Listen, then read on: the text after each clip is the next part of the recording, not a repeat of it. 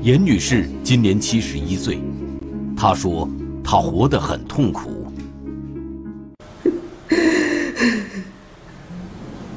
我现在到社会上都不敢去活动，你一个做的时候，你也恼火到一头了，哎，你的孩子到呀，你的孩子，我都无话可说呀。严女士说，她人生的幸福被终止在一九九三年二月三日。那天晚上，他十九岁的儿子刘真被人杀害，并且凶手逃跑了。这案子虽然。过了很多年，呃，也也肯定有很多人遗忘了啊，但是我没有忘记的，我觉得啊，一个受受害者家属不会忘记，呃，嫌疑他的家属不会忘记，每一名行政人啊干警不会忘记。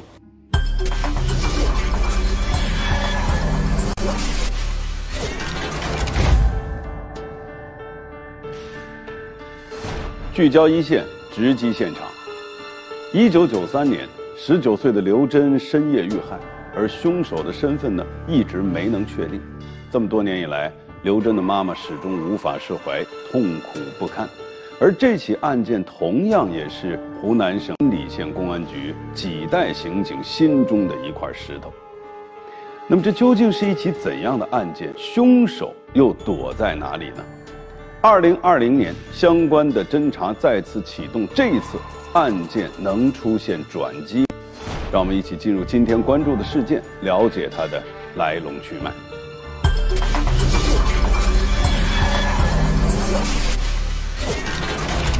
深夜，他被害在荒野，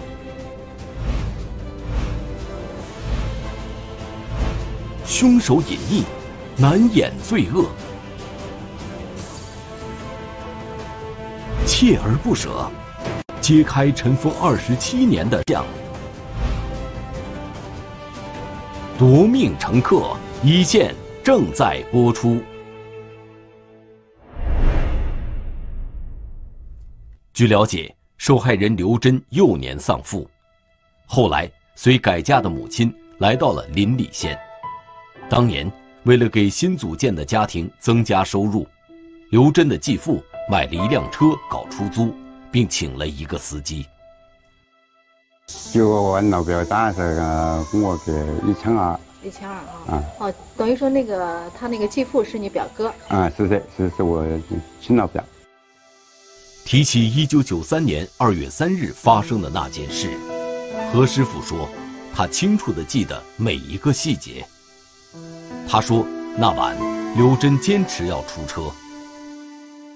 我拿我跟你讲，我讲个的，跟我老表跟的，应该要我不让他搞就好了，嗯，就没有怀疑的，你他是贼犯，就这么的，这样的套，啊，不不想的跟你这样出那么个事。据何师傅回忆，那天傍晚，他接了一单生意，送乘客到几十公里之外的澧县火车站。和乘客商量好价格之后，他把这单生意告诉了刘真。他说：“别天就出来都给我干的。”他说：“你往这业务大，你就喊我一声啊，就啊，这就妈妈爸爸都一那个意思，要他出来，也就是说跟我搭班。”好，我的小孩坐在屋里听到那些，他就还有还是有点不相信师傅的那个技术啊，他怀到外面，他说那些行啊两个去，他就转身就走的，就就两个出去的。考虑到刘真已经拿到了驾照。又是和何师傅一起送乘客，所以当时严女士也没有阻拦。然而，一个多小时之后，何师傅独自回来了。司机回过人回来，哎，我说你回来了，我说车子回来了，那你我没贴，我说你哪没贴两个人贴的，他讲的不要贴那么多人，只贴个人，我就心里就明就就感觉到蛮惊慌的。我的车子是二幺二的，你们个车子，嗯。后有后头第一排就是司机，司机那旁边有一个座位，第二排就是会坐两个、三个人。那个女的还是困在后头的啊！我一上车，我还碰到她打铁的。嗯，刘正南讲火，他就喊我都收收的。那火说火说那一根就下去。何师傅说，搭车的是三名乘客，车内有点挤，乘客有些不高兴，刘真就让他下车了。想着刘真刚拿到驾照，又是晚上出车，严女士很是不安。我就不敢睡觉啊，我就出来了，就到那个九江来的那个十字路上就望啊，一直望到十一点，接近十二点的时候还没望到车子呢啊，我就更加慌的。那天深夜，迟迟不见刘真回来，严女士有点坐不住了，就叫上丈夫借了一辆车，根据何师傅说的路线，一路找了过去。在距离县火车站十里处的路边，看了自家的那辆车。走到车子前头看，钥匙掉在车上的哦，门关着的，我就找四周就，我就找靠那个公路，他的车子的右方向的右边，我就到那边那块儿就就拉找，我就喊喊我的儿名字，就使劲喊，没人回声。严女士说，当时他深一脚浅一脚的奔走在那片荒野里。一遍又一遍，声嘶力竭地喊名字，急切地想看到儿子的身影。那时，他不知道，他的儿子刘真已经被人杀害，再也回不来了。直到第二天下午，遇害的刘真才被找到。在停车的附近这个油菜地里面，就发现受害人的尸体，双手被捆绑啊，捆绑在胸前。这个死亡原因的话，应该就是先勒颈，勒颈了之后，再用刀，就那个颈动脉和静脉气管断裂之后，失血性休休克死亡。经过现场勘验，临澧县警方认定，刘真的死亡属于他杀。我和他无冤无仇，他做么子要把我的儿害这么惨？你要钱就要钱，你不把我的儿搞死，我都好冤冤。我只是不要钱噻，是不是？事情发生后，临澧县公安局立案，对该事件展开调查。当时案发的这个现场呢，处于一个比较偏僻的地方，刚好是湖南和湖北交界的地方，比较偏僻，啊，再加上是晚上，路边过路的人呢，居民都几乎没有，所以我们这个对我们的。啊，调查取证带来了很大的困难。我们去的时候呢，因为这个出租车他家属已经把他开回来了，开回来之后呢，就是那个死者还是在那个现场的油菜地那个地沟里面。嗯，当时很多的围观群众，现场破坏比较大。随后，办案民警又赶到受害人家里，对涉事车辆进行了仔细的勘查，并对相关痕迹物证进行了提取。后来我们通过对这个车辆的进行勘查呢，就提取了比较重要的那个像指纹啊之类的东西，还有菜刀啊、带血的菜刀啊之类的东西。据调查，受害人刘真年仅十九岁，社会关系以及经历都很简单。另据家人讲，刘真性不在外惹是生非，所以杀害他的凶手直接指向当晚搭车的三名乘客。就是肯定是他干的。你刚才是自下昨天，你你有，啊，你其他没得别的人呢。据何师傅回忆，那天傍晚，他把车停在路边招揽乘客，三个年轻人来到他的车前。就跟你讲，他那三个人呢，就就那两个，那个就他就我车子。来了两个什么人？有一，就是两个男的呢。两个男的。啊。他们当时怎么说的？对，就来我你车子是不是出租啊？我是出租啊。啊，那个女的就来了，那个年轻女儿，那个人讲这儿在一话我都认得还那么我还是还是认得我，啊，那个我给钱的，我应该是记得清楚，我听了。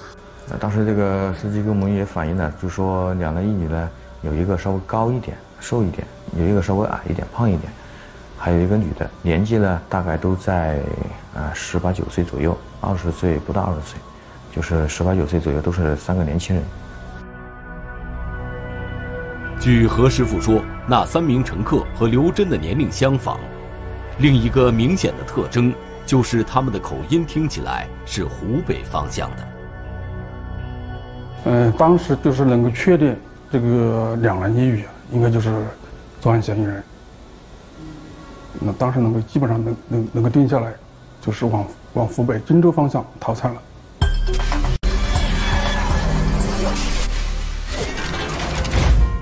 据参与办案的民警回忆说，当时啊，临澧警方动用了大量的警力，对那三名乘客的去向呢进行了追踪，但是没能发现他们的踪迹。另外，受到当时客观条件的所限，这三名乘客的身份也一直无法确定，所以案件的侦破呢就被迫搁浅。那么，这三名乘客究竟是什么人？又该？怎样从茫茫人海当中把他们找到呢？这些已经困扰了临澧县刑警将近三十年的疑问，在二零二零年的三月，终于有了答案。我们来听听本案涉及相关各方的声音，来解开疑问，还原真相。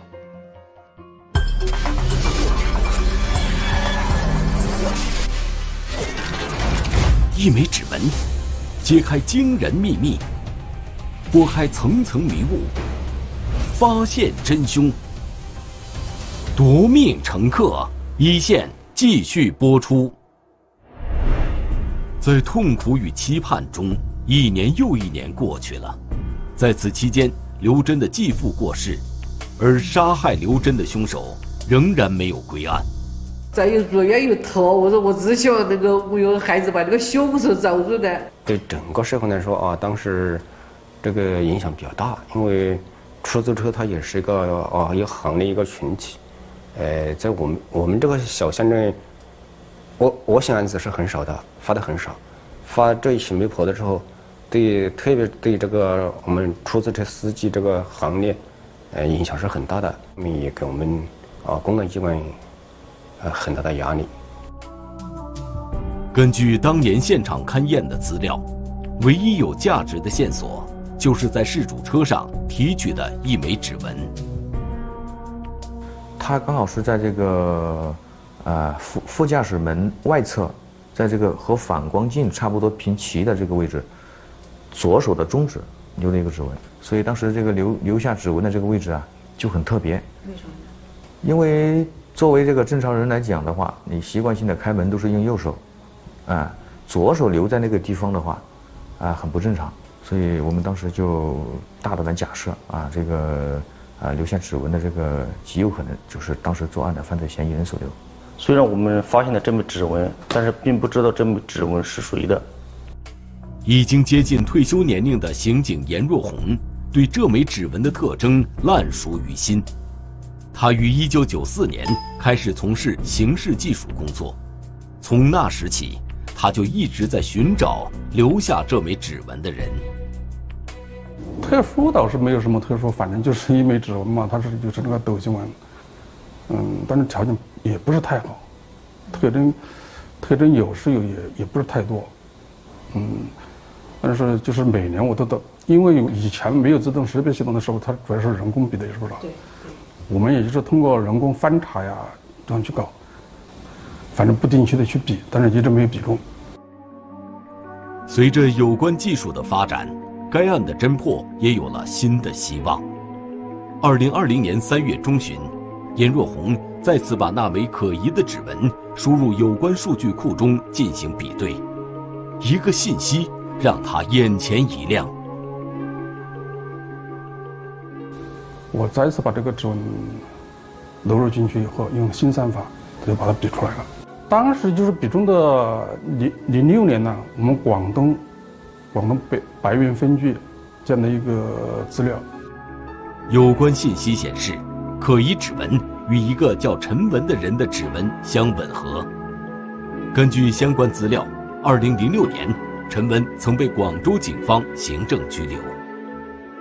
当时他们被处罚的时候是，呃，经营的这个广州那边经营的这个大排档，就相当于吃宵夜的这种大排档。派当地派出所去消防检查的时候呢，就发现。啊，当地他这个消防不合格，对他进行了处罚，啊，这样就就把他行政拘留了几天，采集他的身份信息，留下了指纹在拘留所。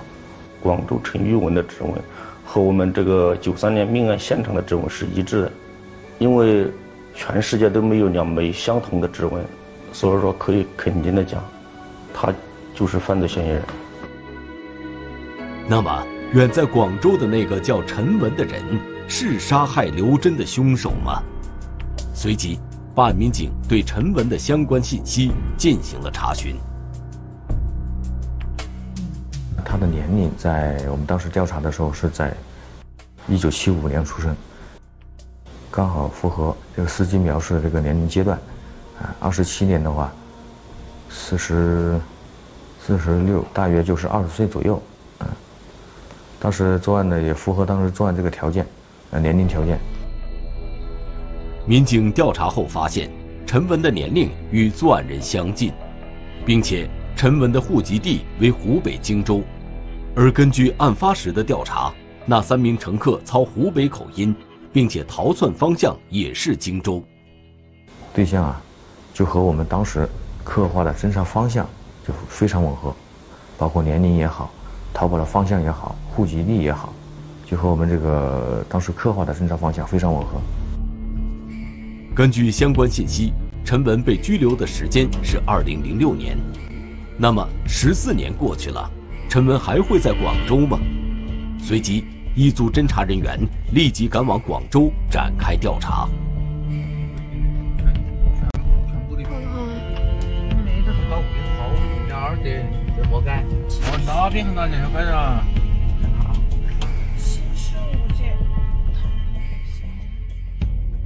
经过初步核查，一个调查结果让侦查人员很是困惑。当时因为我们调查以后，发现这个通过嫌疑当时嫌疑人留下的这个身份证号码，我们把照片打出来看了以后，和当时，哎在拘留所拍照的这个真人，就是实际上啊入所的这个嫌疑人，比对的时候，两个照片那根本就不是同一个人。经过研判分析，临澧县警方判断，陈文的照片与身份信息不吻合。可能是刻意造成的。我们认为他这应该是有意的，为了逃避打击，把这个身份信息改了，或者冒用了别人的信息，应该是这个样子的。那么，在拘留所里留下指纹的陈文究竟是什么人？根据已经掌握的信息，侦查人员在相关系统里进行了海量的搜索。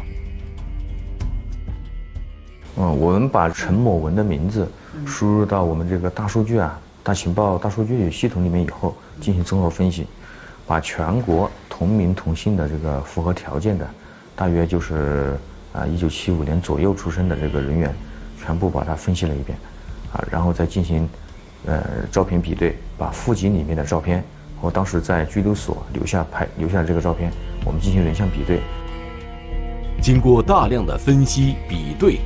终于，侦查人员注意到一张身份证，该身份证上的人员照片和陈文在拘留所里的那张照片相吻合，名字仍然是陈文，但是他的户籍所在地是广州市白云区。他是通过两次迁移户口，迁到了这个广州白云区。经过进一步查询，侦查人员发现，陈文的户籍。是几年前从湖北省江陵县迁到广州的，这个调查结果让办案民警觉得真相越来越近了。为了进一步弄清事实，另一组民警又赶赴湖北省江陵县。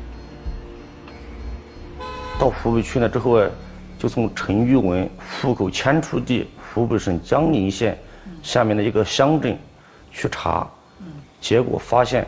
是二零零四年补录的一个户口，二零零四年之前的信息是一片空白。从痕迹、现场痕迹遗留的痕迹物证，啊，我们认为广州的这个人啊，应该，哎，有作案嫌疑。在从他变更户口这些，认为有逃避打击的嫌疑。那么我们认为他有嫌疑上升，哎，是这个犯罪嫌疑人的可能性很大。陈文的身份来历显得扑朔迷离，种种迹象显示他在刻意掩盖自己的过往。经过分析，办案民警判断，陈文的户籍是在江陵县补录的，那么他很可能就是江陵县人，或与江陵县有密切的关联。果然，在江陵县公安部门，办案民警查到了一份冻结的户籍资料。目前是处于冻结状态，为什么会冻结呢？就是二零一四年，当地公安机关进行户口整顿，发现这两个人呢，既没有看到人，呃，就是下去调查走访，街坊邻居也不知道去哪了，所以说作为一个存疑的户口，就把它冻结在那了。被冻结的是一对陈姓兄弟的户籍资料，但他们的名字都不是陈文。而是一个叫陈达，一个叫陈勇。这个陈达的父亲老底子下面贴着一张黑白的照片，那个照片我拿起来一看，就是陈玉文。陈文原名叫陈达，实际出生于一九七一年。经过几个月的追踪，陈文的真实面目终于清晰呈现在办案人员面前。也就是说，杀害刘真的嫌疑对象之一。浮出了水面。呈现的对犯罪嫌疑人对象应该是两人，也是三个人，但是我们从现场这些痕迹物证，啊，能指向的啊，就只有一个人，现在还呈现一个人，哎，但是从调查来看啊，嫌疑确实很大，哎，但是我们为了啊，把所有的嫌疑人啊能呈现出来，呃，能一网打尽，啊，我们。就对这个现在已经呈现的这个嫌疑人呢，进行大量的分析量判。经过一段时间的摸排，办案人员发现，陈文已经成家，有一个十二岁的女儿。目前，他在广州市白云区经营一家手机修理店。就发现呢，他到广州，啊，已经有老婆有小孩。呃，但交往的啊，主要是以生意人为主。有一个啊，他的兄弟也和他年纪差不多，啊，呃，他的兄弟当时也在广州。他们两兄弟平时也不和周边的邻居来往，下班以后就直接回家，上班呢也来的来的比较迟，下班也走的比较晚，反正就是和周边的人几乎没有联系。通过反复研判，临澧县警方决定先对陈文实施抓捕。二零二零年七月二十三日，一组办案民警来到陈文的手机修理店。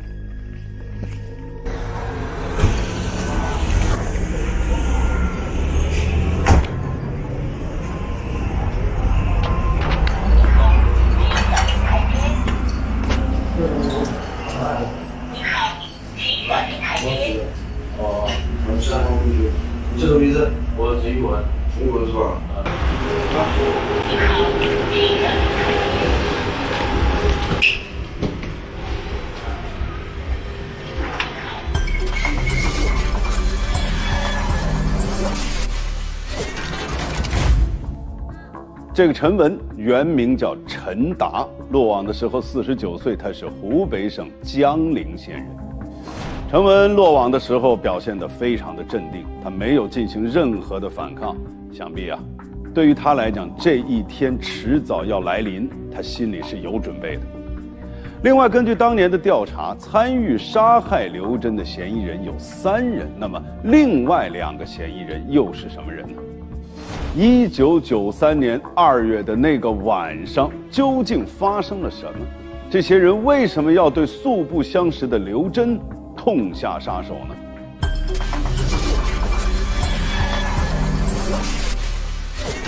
逃脱二十七年，阴影从未远离。对于当年的罪恶，他会有怎样的忏悔？夺命乘客一线。继续播出。据介绍，陈文被侦查人员控制之后，一直保持沉默。对我们当时呢，也没有跟他提具体的事情，就跟他讲，我们是湖南常德临澧警方，啊，找到你以后，你知不知道因为什么事情找到你？啊，我们也没有跟他讲具体的事情。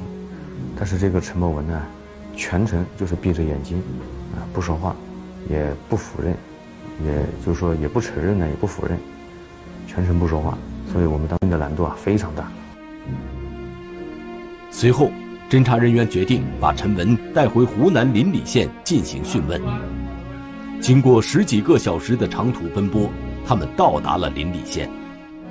二十七年之后，再次来到临澧县，陈文的心理防线彻底崩溃。痛哭一场之后，他说：“他愿意供述自己的行为。这么多年，我一直都在心里忏悔，都是很难受，但是也是鬼迷心窍啊，不知道为什么会会这样子。你还记得那个小伙子长什么样吗？不记得了，但是我记得他的眼神。我当时勒着他脖子，我打他胸口的时候，他那个眼神呢，很恐怖。我经常做梦都说梦到，更对不起受害者的家人。陈文承认，自己就是二十七年前那起血案的凶手。据陈文交代，他们杀害刘真的过程很是残忍。就是勒着他脖子，然后他就反抗，他就反抗。反抗的时候呢，我就是说不停的踩那个油门，不停的踩那个油门和抓住我的衣服，啊，那时候我就用拳头打，呃，在他胸口打了三四拳吧。后来他就他就没有动静了。陈文交代，他把刘真打晕之后，借着月色，他发现刘真仍有呼吸。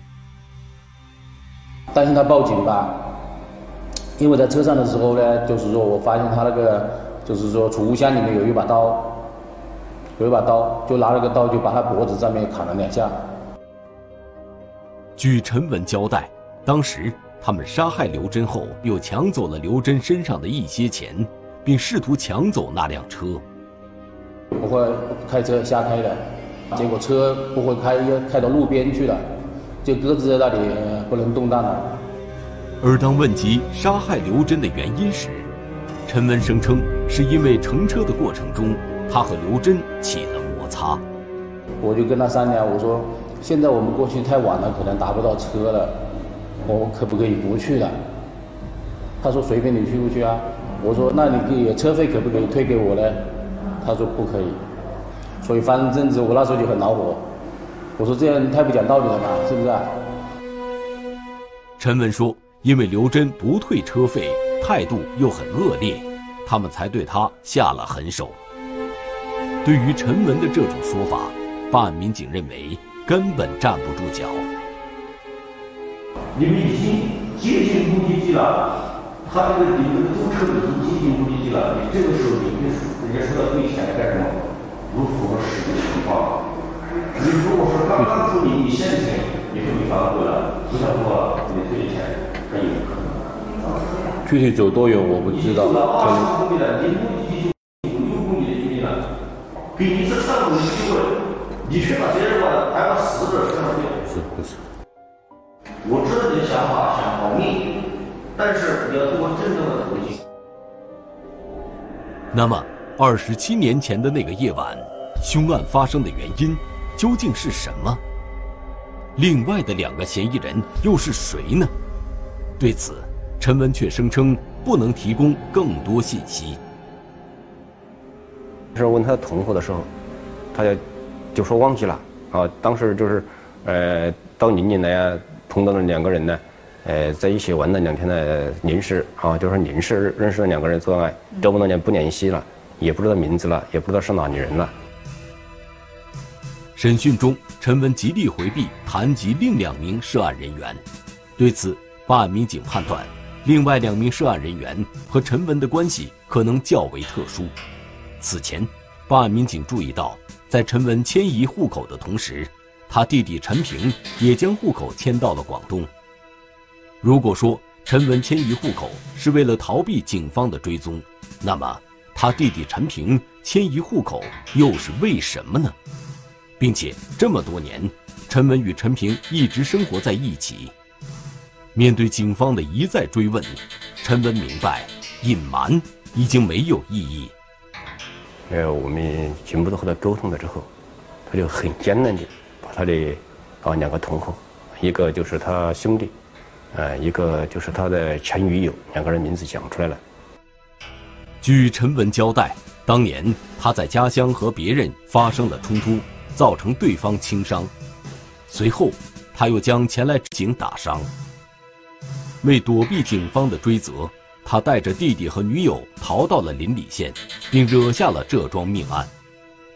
随着陈文口供的突破，另外两名涉案人员的身份终于确定。随即，侦查人员再次赶赴广州。将陈文的弟弟陈平抓获。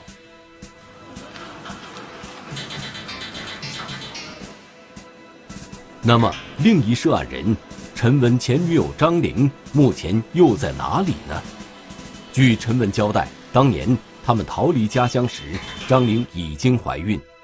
他们辗转逃到广州后不久，张玲生下了一个女孩。后来他就想。回家，在这里看不到，跟着我看不到希望，看不到未来，这样东躲西藏的，所以他就回家了，带着带着小孩回家了。陈文说：“自张玲带着孩子离开，他们便彻底断了联系。”陈女友根据呃陈玉文的交代啊。他的前女友的姓名，我们到湖北，湖北的侦查员当时和当地公安机关员查，呃，发现这个也确实有这个人啊，正在湖北的一个监狱里面服刑。他十九岁的时候跟着他们一起参与了这起杀人案，嗯，内心背的压力非常大，也就没有走正路，吸毒啊、赌博啊这些都干。我去把他从汉口监狱接回来的时候。他是因为贩卖毒品被判了十五年有期徒刑。这起二十七年前发生的命案终于告破。据查证，当年陈文等三人跑到临澧县后，打算继续南逃，但他们手里没有钱，于是他们盯上了停在路边的刘真家的那辆出租车。而那时，十九岁的刘真不知道搭车的乘客有着怎样歹毒的盘算。按他们的要求，驾车前往澧县火车站，并在途中被残忍杀害。杀害我孩子的人必须要偿命，我不管你几个，我要他偿命。你这么凶残的，我和你无冤无仇，你个是不是？据了解，案发后，陈文兄弟先是逃到广东，后又把户口也迁了过去。在落户的时候，他们又私自改变了身份信息。二十七年来，他们不和家人联系，小心翼翼地活着。二零零六年，陈文因经营大排档违规而被拘留。他知道自己身负着命案，所以被拘留时，他谎报了湖北荆州籍一个和他同名的人的身份信息。不想十四年后，他的诡计被临澧县警方识破。我也不想结婚，不想生小孩的。是女朋友，是这个老婆的家里的人一直都都催着我，催着我，我也找不到合理的借口。我不想结婚，不想生小孩，不想害人害己了。我知道迟早会有这一天的。